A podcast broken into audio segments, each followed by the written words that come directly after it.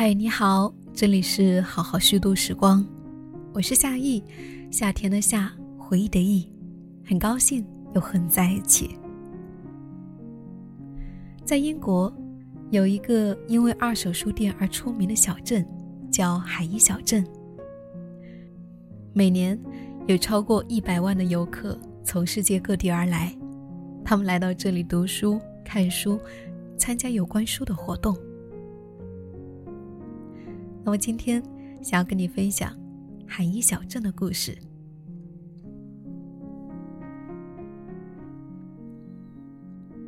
理查德这个普通而传奇的英国男人去世了。他拥有一百万本书，甚至夸下海口。最终，我拥有的书籍种类比不列颠群岛所有大学的总和还要多。我在网上偶然间看到了这一条讣告。在家中安详的死去。回忆把我拖回他居住的小镇——海伊小镇。镇上书店窗户里摆着黑皮书，为他的离世默哀一周。这是一个中世纪的古老小镇，位于英格兰和威尔士交界处。按照热门旅行目的地的标准，它的交通不算是便利。最近的火车也在三十五公里以外，却因此拥有成为世外桃源的条件，过滤掉一些三心二意的游客。上世纪六十年代初，牛津大学的毕业生理查德·布斯不忍看到越来越多的年轻人离开美丽的家乡海伊。毕了业以后，他没有去大都市闯荡，而是回到这里，号召家乡父老。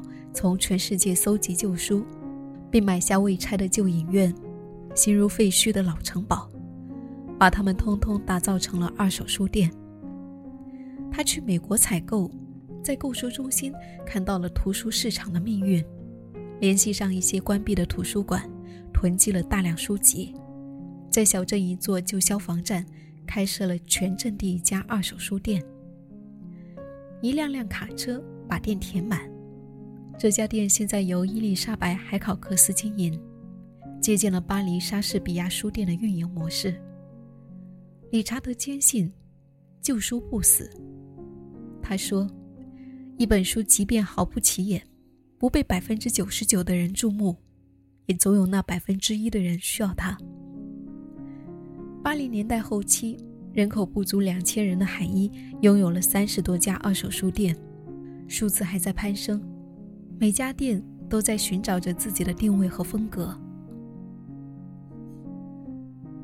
在一九七七年的愚人节，理查德戴上自制的纸质皇冠，张开双臂，宣布自己是这里的国王。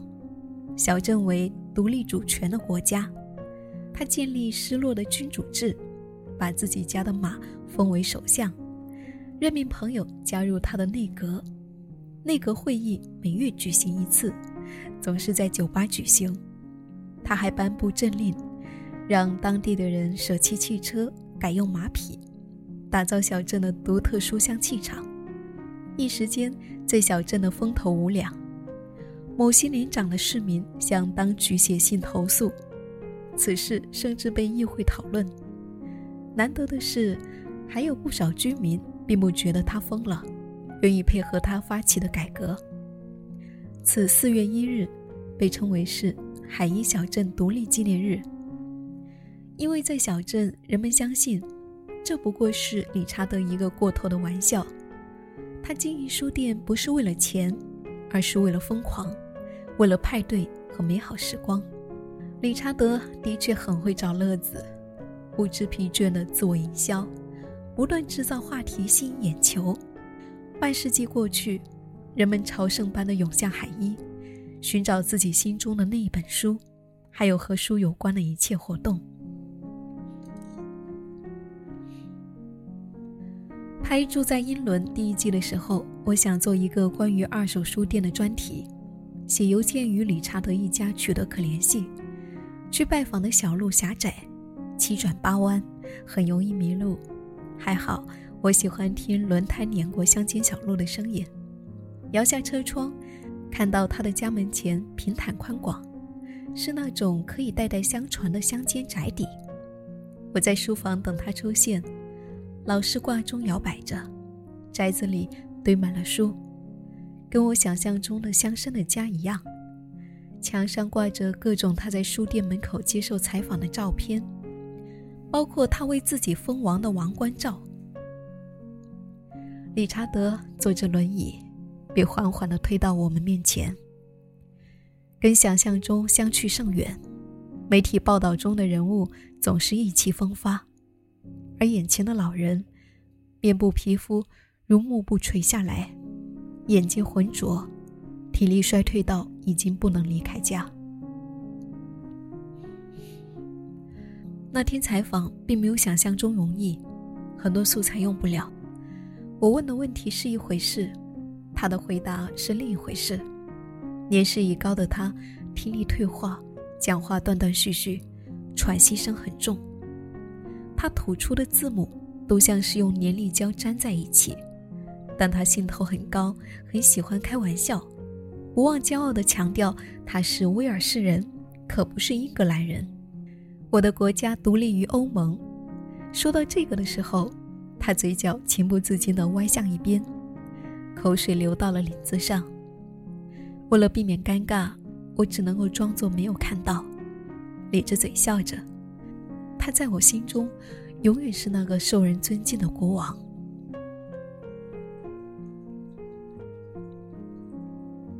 从他家告辞，我们穿越重重山丘、无垠旷野和座座农场，苍鹭划出美丽的抛物线，在想象中，书香一袭一袭扑来。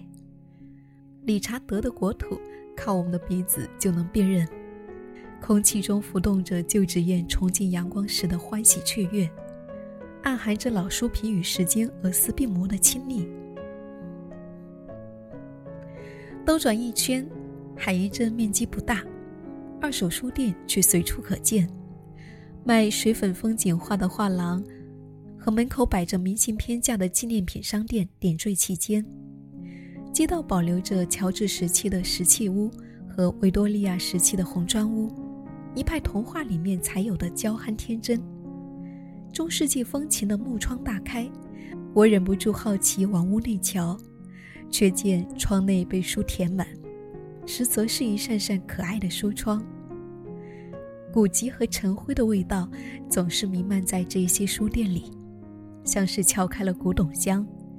有些书店干脆将外墙挖空一部分，改装成书架，古旧的书籍满满当当的撑起矮墙低瓦，触及屋顶，烫金的花体字在古砖老木间闪闪发光。胜过任何装饰。一些不会在市面上流通的书籍，不起眼的躺在一起。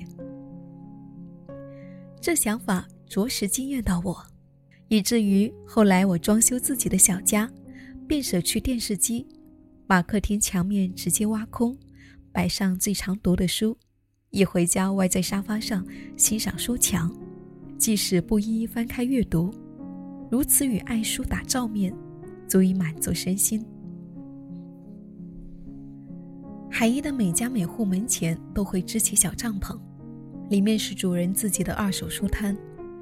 春末夏初的风轻轻吹起帐篷的白色帷幔，隐约可见一本本旧书被整齐安放，让人不禁遐思：主人是如何与这些书相遇，如何逐字逐句地阅读它们，又如何与它们一一告别的温情时刻。我曾在一个极美的书摊前停下，白色书棚在屋顶垂落的紫藤花下，如穿白裙的亭亭少女被落了一肩一头的花。她立在那里，像是一场召唤。我忍不住翻脸进入，正巧对视上摊主。那是一个穿紫藤花同色衣裙的中年女人。她见到我，眼睛一亮，立刻让我等等。风一样转身进屋，拿出一本书，郑重地递给我。他等你很久了。我一看，是英籍华裔女作家韩素英的瑰宝英文版。我隐约记得写的是欧亚混血女医生和美国记者在刚解放时的中国相爱又不能相守的故事。我妈妈当年迷死这一部小说改编的电影，于是找来小说看。她说，他年轻的时候也爱过一个东方男孩，所以很爱这本书，常常放在床头。他觉得，这也是他的故事。女子看着我说：“我想，这本书应该传递到一个东方人手里。”我郑重接过，捧在手心。蓝布书壳的一角。早被摩挲缺损，轻轻打开，爱情故事仍在泛黄的书页上静静流淌，仿佛沉淀着老人的指纹。我喜欢他对书本的态度，或许这便是一位海怡小镇的二手书商的素养。旧书之所以珍贵，是因为一位位经手人与书产生的故事链接。是那一个个相伴而眠的夜晚，是那一次次因为阅读带来的感动辗转，是一桩桩人生与书的相融交错，是一份份捧在胸口的欣然相遇，赞得于己。我带着这本书来到理查德买下的那一座古堡，古堡有八百多年的历史，外表雄伟，内部无任何多余的装饰，只摆书。是小镇的唯一一家诚信书店，大多是珍贵的书籍，羊皮面烫金，铜版画插图，本本至少有百年以上的历史。城墙的书架没有收银机，只有一只小小的铁皮箱，上面写着“硬皮书一磅，软皮书五十便士”，读者可以随意选购，因此。这里也被称为是诚实书店，古书价格也合理，是珍贵性而定。我坐在书店阳台上的木桌旁，点一杯咖啡，就着阳光看书中的爱恨别离。古堡下石梯边的书架旁，人们来来往往，他们不同肤色、不同年龄、不同面孔。在一本本书面前，皆神情专注又沉静。忽然想起英国数学家巴罗的一句话：“一个爱书的人，他必定不至于缺少一个忠实的朋友，一个良好的老师，一个可爱的伴侣，一个温情的安慰者。”那么，每年超过一百万游客不远万里来到这一座小镇，他们在寻找什么呢？是朋友，是老师，是伴侣，亦或是安慰。古堡的志愿者告诉我，海伊每年都会举办文化节，来自于全世界的爱书人都会在这里相遇。他们寻书、读书，参加各种与书有关的活动。文化节至今已经促成了二十九对爱侣。我想，那一定是二十九个蓦然回首的美好瞬间。当他。或者他大声读出某本书的挚爱章节，人群中有一对耳朵循声而来，心砰砰地跳着。原来你也在这里呀！不知道今天有多少人感念，半个多世纪前的理查德没有远走天涯，而是回到了最初出发的地方。如果没有他建造书店的提议，海一不过是万千小镇中平凡无奇的一个，是二手书让海一从中拔出。书店的生存如今也是困难重重。阿迪曼书店外贴着禁止使用 Kindle 的标语，但依然无法阻挡电子时代的摧毁。真正爱书的人越来越少，布满书店的小镇更像是一个怀旧的景点。理查德让旧书重返视野，这个地方或许不够美，不够装得下年轻人的所有野心，却可以因仅有的满腔热爱，变得与众不同。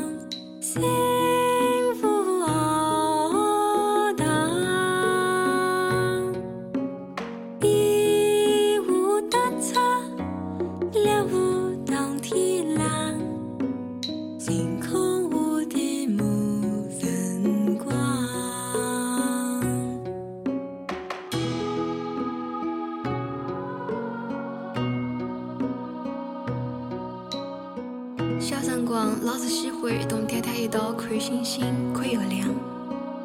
大起来了，还是喜欢望着天空浪。但是蛮难得跟了爹爹身旁边了。